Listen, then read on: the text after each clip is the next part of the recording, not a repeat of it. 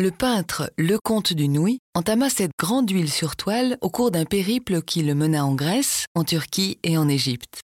Fruit de ce long voyage, ce tableau intitulé L'esclave blanche fut exposé quelques années plus tard au salon de 1888. Ici, le comte du Nouy nous fait entrer discrètement dans ce qui fut autrefois un harem. En retrait par rapport à la jeune femme, l'artiste suggère qu'il croque la scène depuis une alcôve, à son insu. L'odalisque occupe plus de la moitié de l'espace.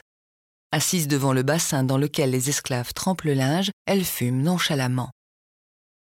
Le hashish semble l'avoir mise dans un état d'hébétude. Que regarde-t-elle? Sans doute les autres femmes, installées de l'autre côté des arcades de ce palais silencieux. Indifférente au monde, le monde l'a oubliée.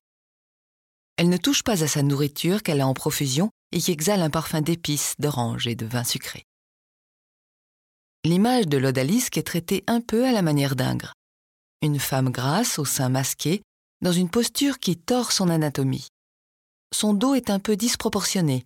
Le bras à la cigarette semble détaché de son épaule, boudiné et sans coude. Son visage de mouton manque d'expressivité.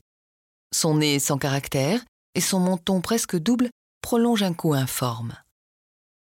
À l'évidence, le comte du Nouy n'a pas dépeint les valeurs sensuelles des mille et une nuits. La scène représentée est banale, presque triviale. En cette fin du XIXe siècle, l'Orient a déjà perdu ses secrets d'antan, et les courtisanes raffinées des palais impériaux sont devenues de simples prostituées pour touristes de passage.